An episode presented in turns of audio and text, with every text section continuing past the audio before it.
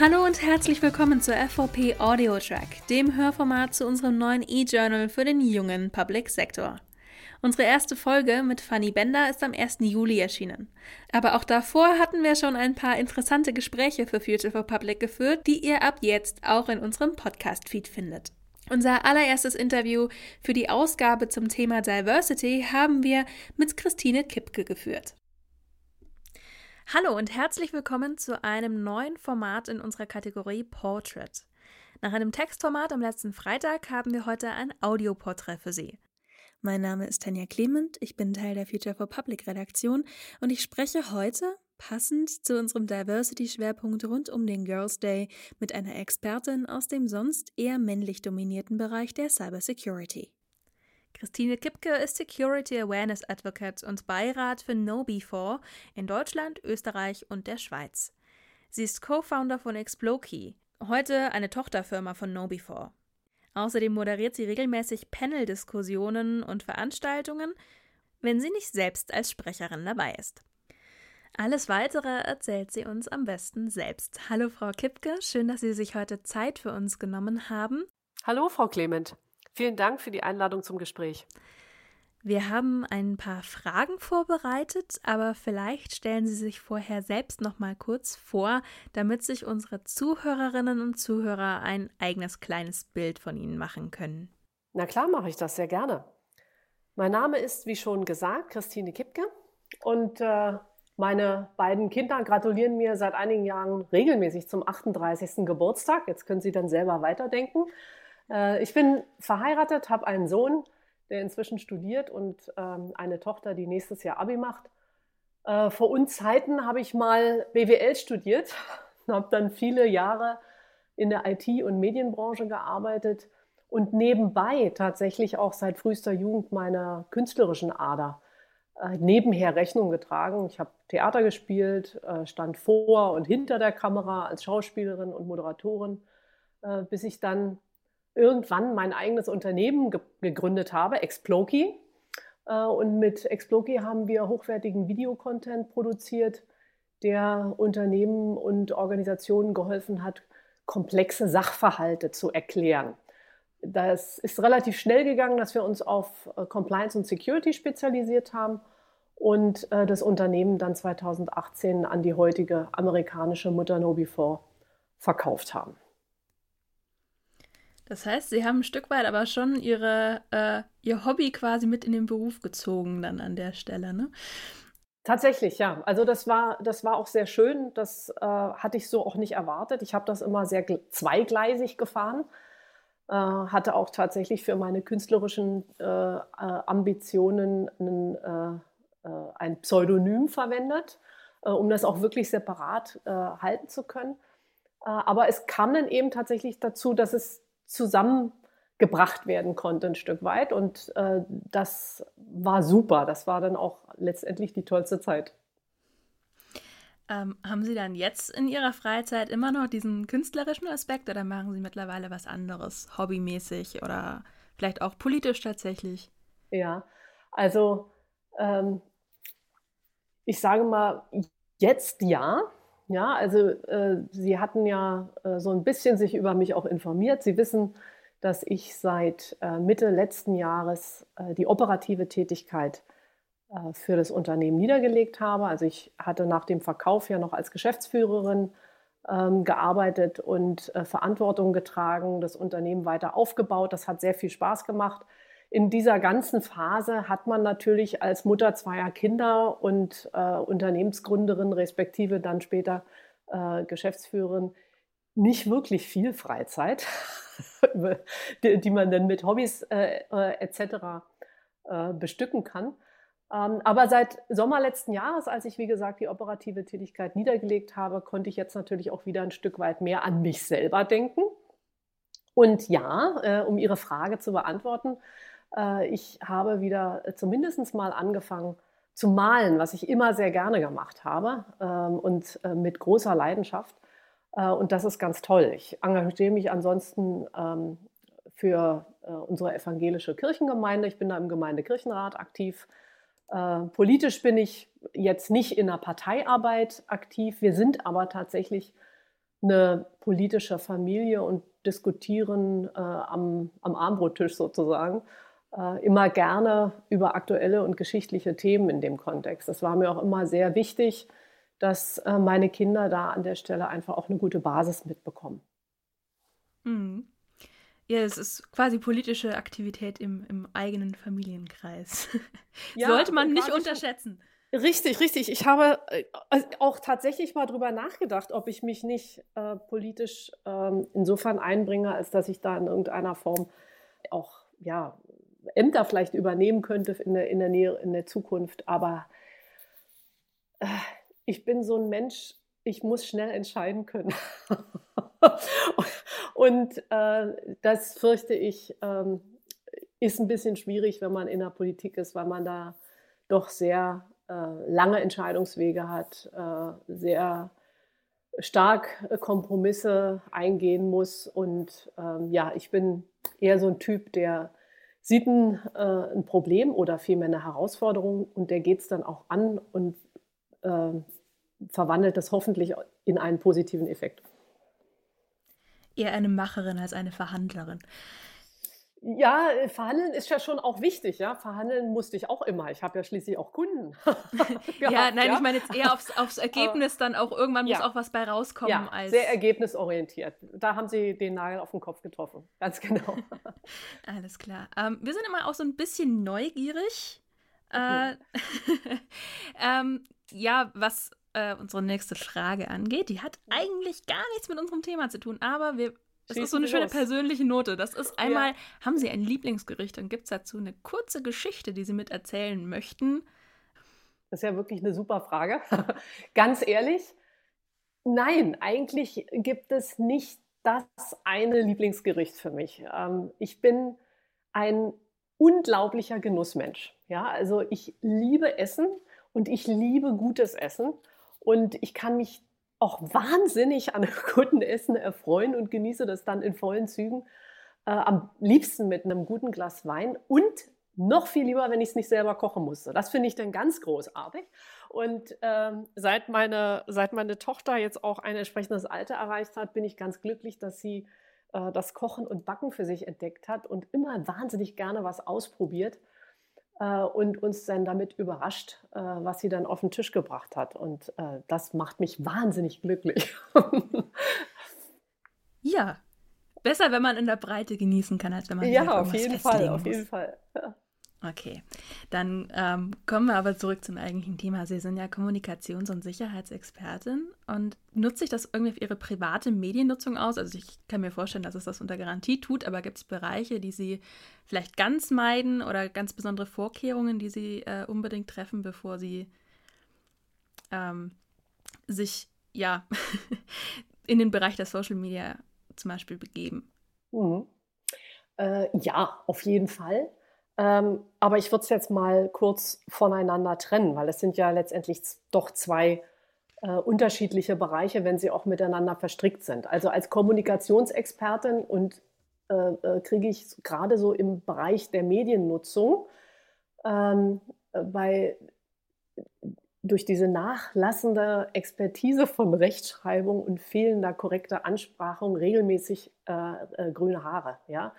Ähm, also dieses einfach losschreiben, äh, nicht äh, keine Begrüßung oder keine Verabschiedung und äh, kein Setzen von Kommata ähm, bereitet mir zugegebenermaßen echt Schmerzen, ja. Also das sieht man sowohl in der E-Mail-Korrespondenz als auch in der, bei Chats beispielsweise, ja. Mhm. Ähm, also Sie werden von mir wenn Sie von mir mal eine WhatsApp kriegen sollten, liebe Frau Clement, wenn Sie von mir keine bekommen, in der ich nicht die Groß- und Kleinschreibung beachte oder Kommata setze oder sie eben auch äh, würdig anspreche. Ja, das ist, das ist für mich ganz wichtig. Das habe ich auch äh, meinen Kids ähm, versucht ins Hirn zu hämmern, dass das eine gute Eigenschaft ist, wenn man äh, sich gepflegt ausdrücken kann, selbst aufs, in solchen äh, äh, ja, Medien wie, wie einer WhatsApp beispielsweise. Ja, also das finde ich, finde ich eine ganz wichtige Sache äh, an, der, an der Stelle. Ähm, geht mir auch vielleicht als kleine, kleine Anekdote äh, echt dieses gesprochene Gender-Sternchen extrem auf die Nerven, weil ich es sprachwissenschaftlich einfach als, als Unding empfinde und mhm. ich auch nicht meine, dass es ähm, der Gleichberechtigung wirklich hilfreich ist. Ähm, denn ganz ehrlich, die fängt im Kopf an und in unserer Gesellschaft an und da müssen wir ganz anders ansetzen als einem äh, glottalen Verschlusslaut. Das, das wird uns nicht weiterbringen. Meine Meinung. Sehr persönlich, aber ähm, dafür reden wir hier ja auch. Ähm, beim Thema Sicherheit, das ist viel eklatanter natürlich. Äh, da äh, hat sich natürlich das Mediennutzungsverhalten äh, ein Stück weit äh, verändert oder beziehungsweise ist anders bei mir als vielleicht bei anderen. Ähm, man wird, wenn man sich in dem Kontext bewegt, irgendwann paranoid. ja, das ist einfach so. Man, ähm, man ändert das eigene Verhalten, man entwickelt, ich nenne das immer sehr gerne, ein digitales Misstrauen. Ja, äh, das ist aber durchaus sinnvoll. Ähm, das fängt äh, beispielsweise bei den, äh, bei den persönlichen Einstellungen auf mo mobilen Endgeräten an. Ja, das ist, das ist super wichtig, äh, dass ich äh, schaue, welche Zugriffe lasse ich wem äh, offen und was nicht.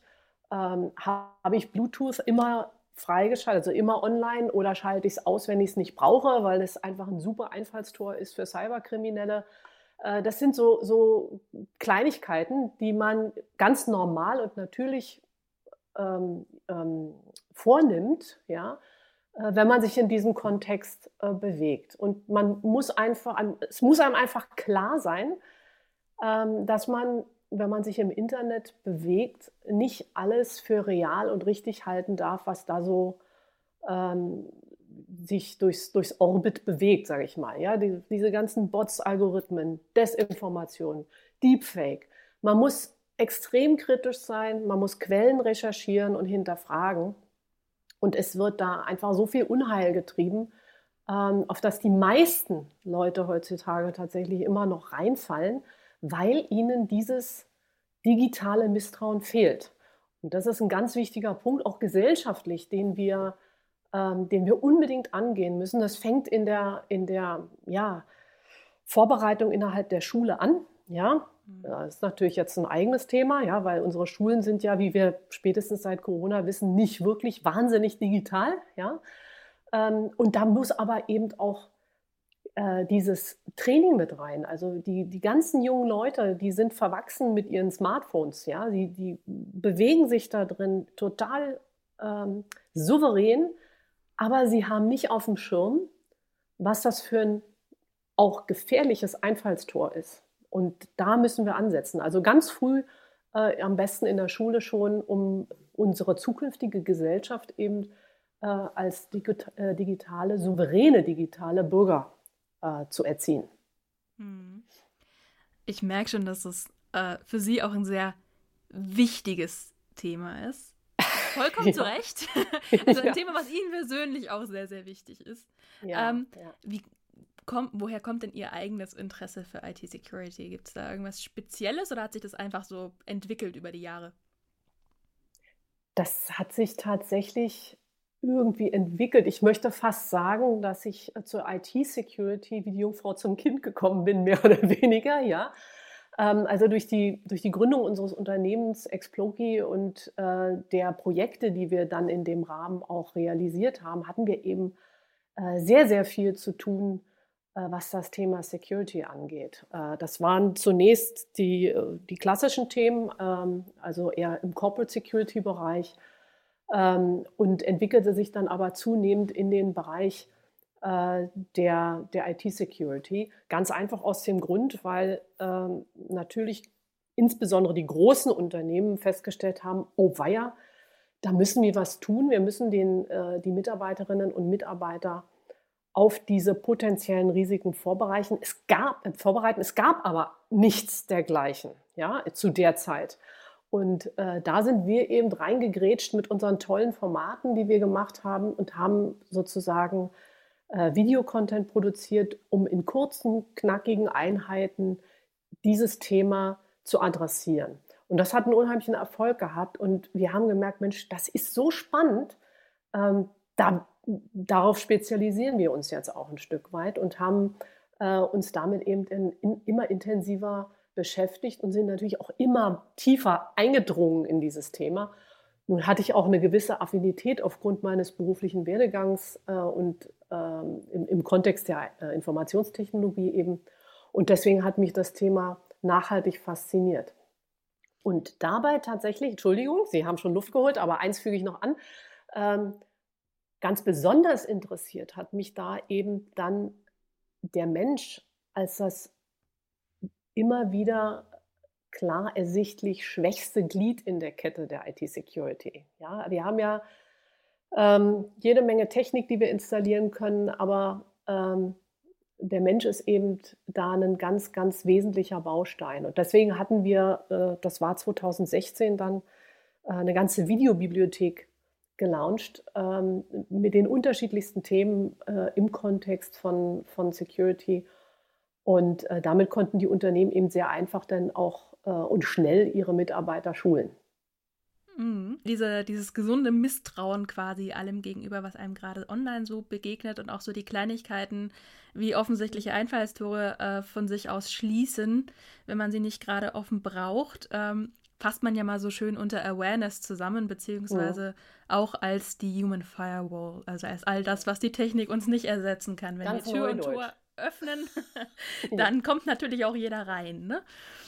Naja, es ist halt auch tatsächlich so, Frau Clement, äh, Sie können sich technisch noch so sehr hochrüsten. Ja? Sie werden es niemals schaffen, äh, einen hundertprozentigen Schutz vor Cyberkriminalität herzustellen, allein mit Technik. Das, das funktioniert nicht.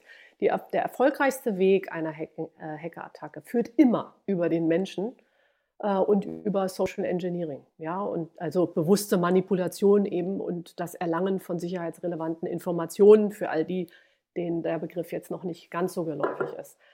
Ähm, und das ist genau das, was Sie auch gerade noch mal gesagt haben. Das ist dieses digitale Misstrauen, was wir uns zu eigen machen müssen als äh, verantwortliche äh, User. Ja, und äh, das, das hat auch was damit zu tun, um, um das mal zu erklären, dass wir das eben nicht haben.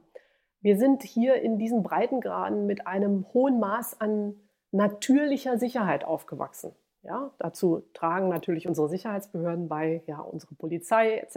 Wir sind hier, es ist alles geordnet, wir brauchen uns keine größeren äh, Sorgen machen. Und dadurch bringen wir uns unserem Gegenüber, egal wo wir es treffen, ja, egal ob wir es jetzt persönlich treffen oder, oder am Telefon oder im Internet oder wo immer, bringen wir dem erstmal ein großes, einen großen Vertrauensvorschuss entgegen. Ja, und wir kommen gar nicht darauf, dass der LinkedIn-Kontakt ein Fake sein kann, dass die Mail gar nicht vom Chef kommt, sondern von einem Cyberkriminellen, dass in dem Anhang eine Schadsoftware stecken kann und nicht eben dir das Dokument, äh, was ich möglicherweise erwartet habe. Da, daran denken wir gar nicht. Und das muss, und das Gute ist, man kann es auch erlernen, wie man sich in solchen Situationen richtig verhält. Und da haben wir eben den größten Nachholbedarf. Da sind wir quasi auch schon beim nächsten Punkt. Corona hat ja unsere Nutzung von uns allen so ein bisschen verändert. Also normalerweise sitzen äh, sehr viele Menschen in Büros, wo sich dann eine Firewall um schon viel von den Problemen kümmert, die so auf uns zukommen können. Und ein oh. IT-Beauftragter äh, auch dann tolle Warn-E-Mails schreibt, welche äh, Anhänge man bitte alles nicht öffnen soll, weil sie schon öfter kursiert sind. Und auf einmal sitzen diese Leute alle im Homeoffice, teilweise mit privaten Geräten. Sie sind auch privat noch viel mehr online. Und wenn alles viel mehr online ist, glaube ich, lässt auch dieses Bewusstsein, was man vielleicht auf dem Arbeitsplatz noch irgendwo hat, dann auch so ein bisschen nach. Ähm, haben Sie in Ihrer äh, Arbeit oder haben Sie da schon Veränderungen ähm, gemerkt durch die veränderte Mediennutzung mit Corona? Für uns jetzt direkt oder generell? Beides. Beides. also äh, zunächst einmal ja. Äh, Sie haben ganz wichtige Punkte angesprochen, äh, nämlich eben diesen Unterschied, äh, ich sitze im Büro oder ich sitze zu Hause, komme ich gleich drauf. Ähm, jetzt für uns direkt oder für mich direkt war es natürlich so, ähm, aufgrund unserer Profession sind wir natürlich hier stark im Thema und haben einen riesen Vorteil gegenüber vielen, vielen anderen Unternehmen oder äh, Mitarbeitern. Ja. Ähm, das heißt, bei uns ging die Umstellung von Büro zum Homeoffice im vergangenen Jahr super easy. Ja. Ich hatte am Freitag, den 13. März, ja, als, äh, als äh, sozusagen die, die, die äh, Situation immer kritischer wurde, ja, äh, Corona-seitig.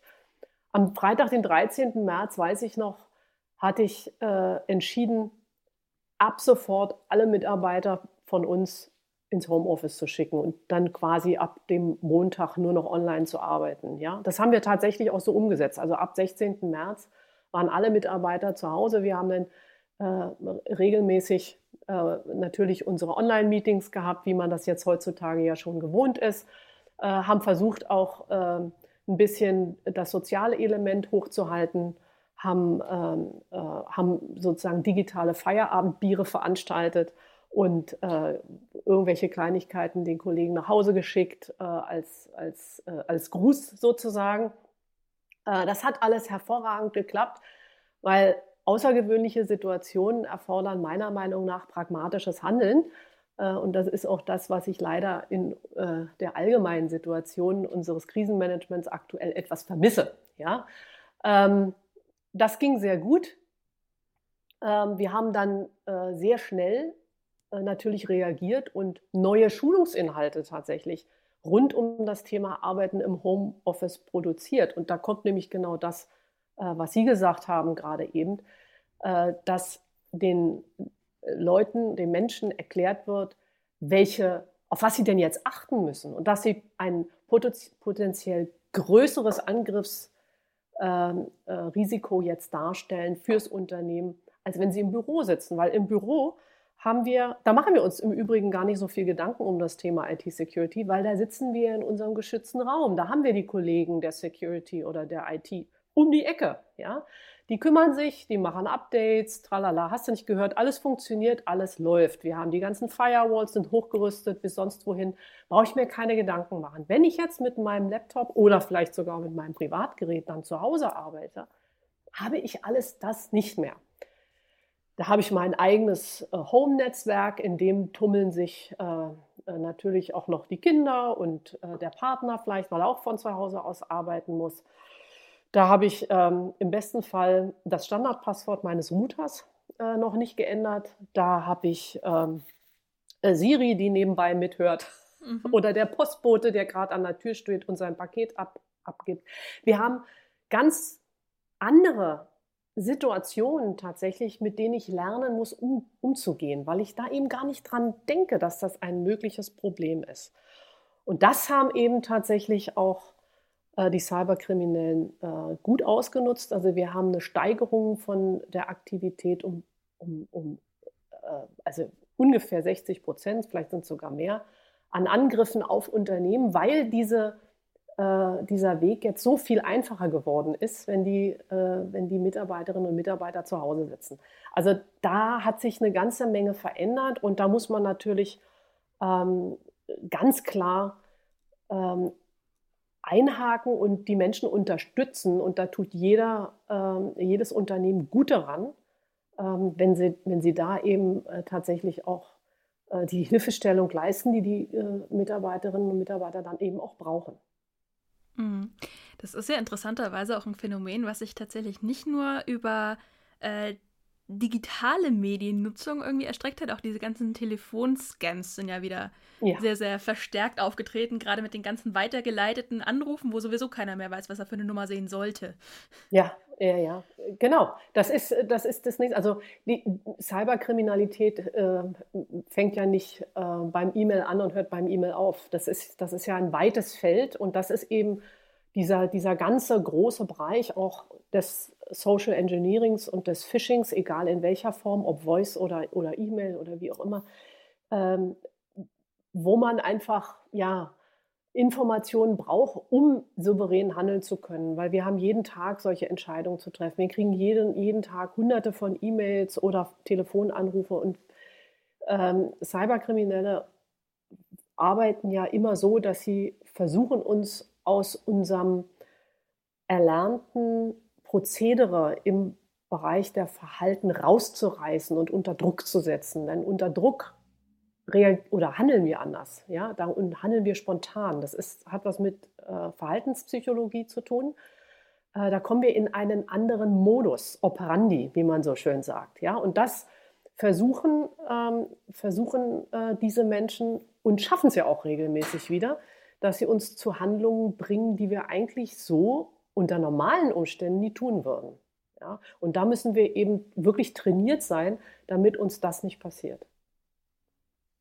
Wir haben jetzt sehr viel über das gesprochen, was sie machen, aber wir haben ja gerade momentan auch, auch äh, durch die zeitliche Nähe von der Veröffentlichung von diesem Video zum Girls Day einen mhm. Fokus natürlich auf ähm, Frauen in eher frauenuntypischen Berufen. Jetzt ist ja, ja. die IT-Security eher so ein Bereich, der stereotyp männlich besetzt ist. Ja, das ist korrekt. ähm, Gerade noch, wenn man das Ganze dann nicht nur für, für sein eigenes Unternehmen intern macht, sondern eben sich öffentlich und extern in diese Sicherheitsdebatte einmischt oder sich da engagiert, ähm, dann ist es ja noch mal seltener. Mhm. Werden Sie oder haben Sie das Gefühl, anders wahrgenommen zu werden als Kollegen? Da müssen Sie eigentlich diejenigen fragen, die mich wahrnehmen. die, die, können Ihnen das viel besser beantworten. Spaß. Ähm, also sagen wir mal so, ähm, das ist natürlich super, super schade, äh, dass ich auf den einschlägigen Konferenzen meistens eine von wenigen oder manchmal sogar die, die einzige Frau bin. Äh, das ist deswegen sicherlich auch äh, der Grund, warum ich da ganz, ganz doll versuche, äh, an diesem Zustand etwas äh, zu verändern. Ähm, ob ich anders wahrgenommen werde, kann ich Ihnen tatsächlich gar nicht so ohne weiteres beantworten. Ich hoffe natürlich, die, die Herren freuen sich, wenn sie sich nicht in einem reinen Männerclub bewegen.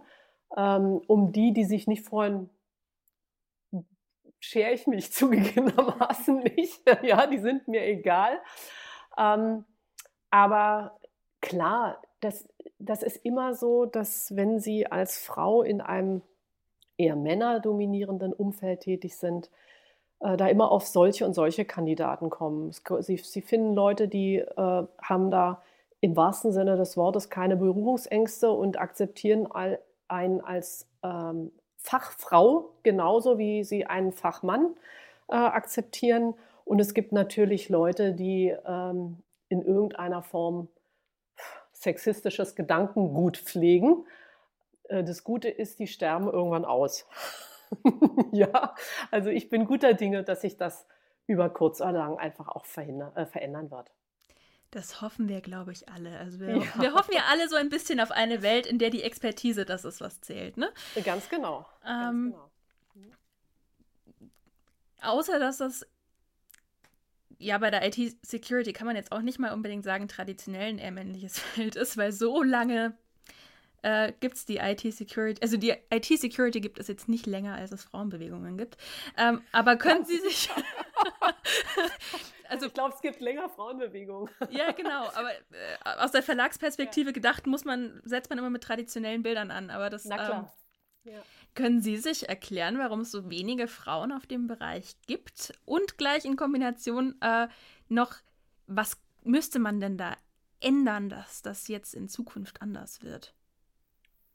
Also Frau Clement, wenn wir jetzt noch eine Stunde Zeit haben, dann können wir das unglaublich gerne vertiefen, weil das ist tatsächlich eine Frage, die beinhaltet so viel, dass, die, dass sie unseren Rahmen sprengen würde. Da habe ich äh, vor, ich weiß nicht, vor einem halben Jahr oder so äh, tatsächlich einen eigenen Podcast zugemacht. Mhm. Äh, Frauen in der Cyber-Security-Welt ist der Titel, findet man auf allen gängigen Plattformen.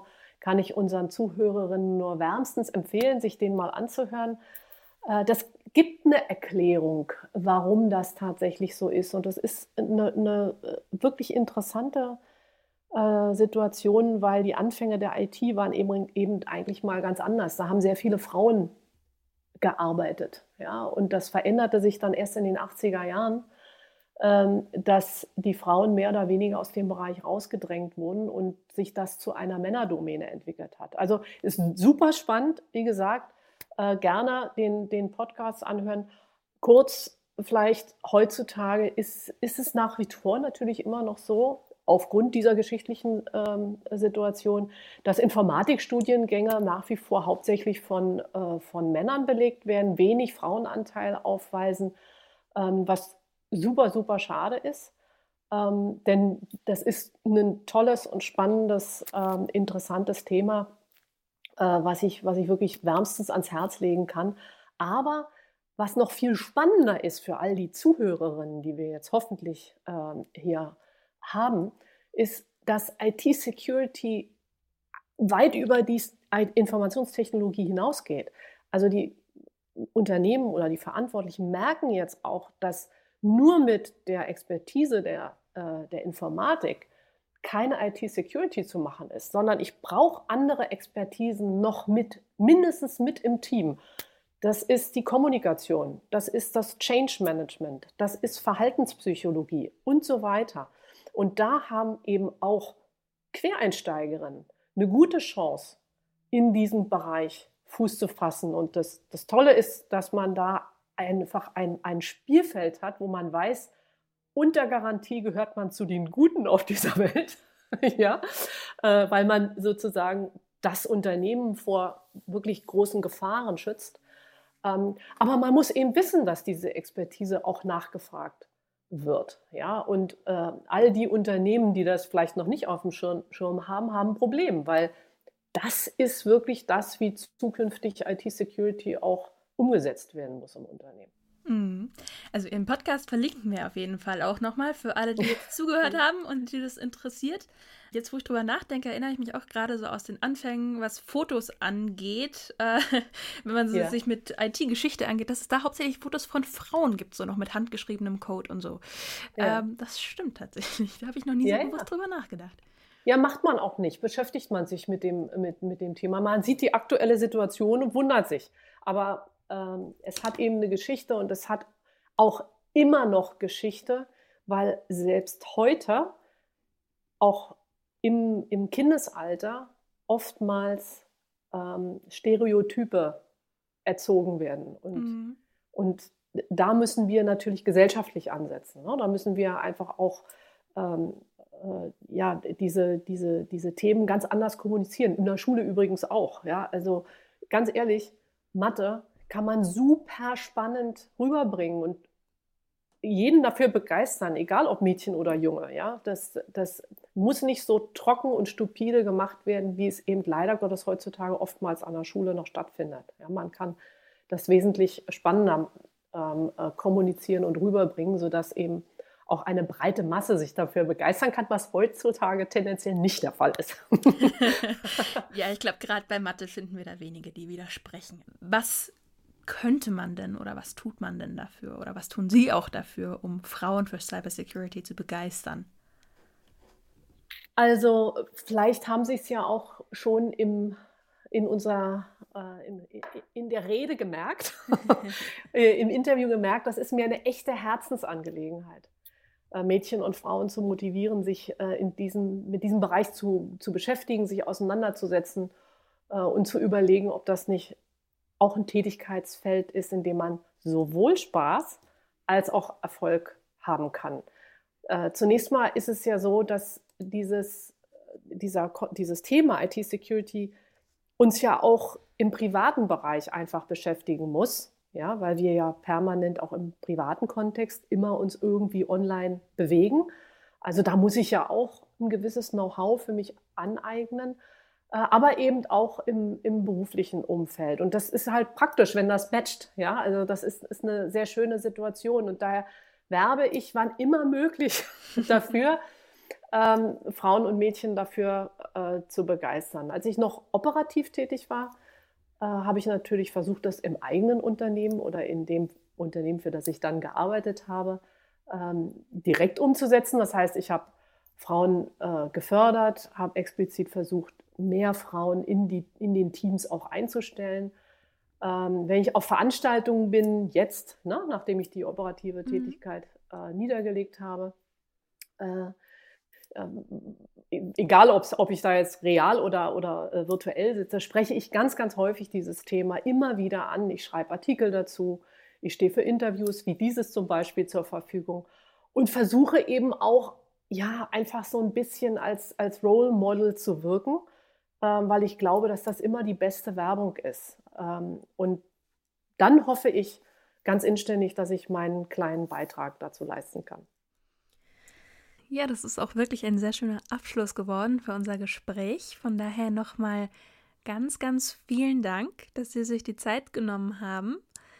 Liebe Zuhörerinnen und Zuhörer, für alle, die noch mehr zum Thema Cybersecurity wissen wollen, haben wir natürlich den schon angesprochenen Podcast Frauen in der Cybersecurity-Welt unter diesem Beitrag verlinkt.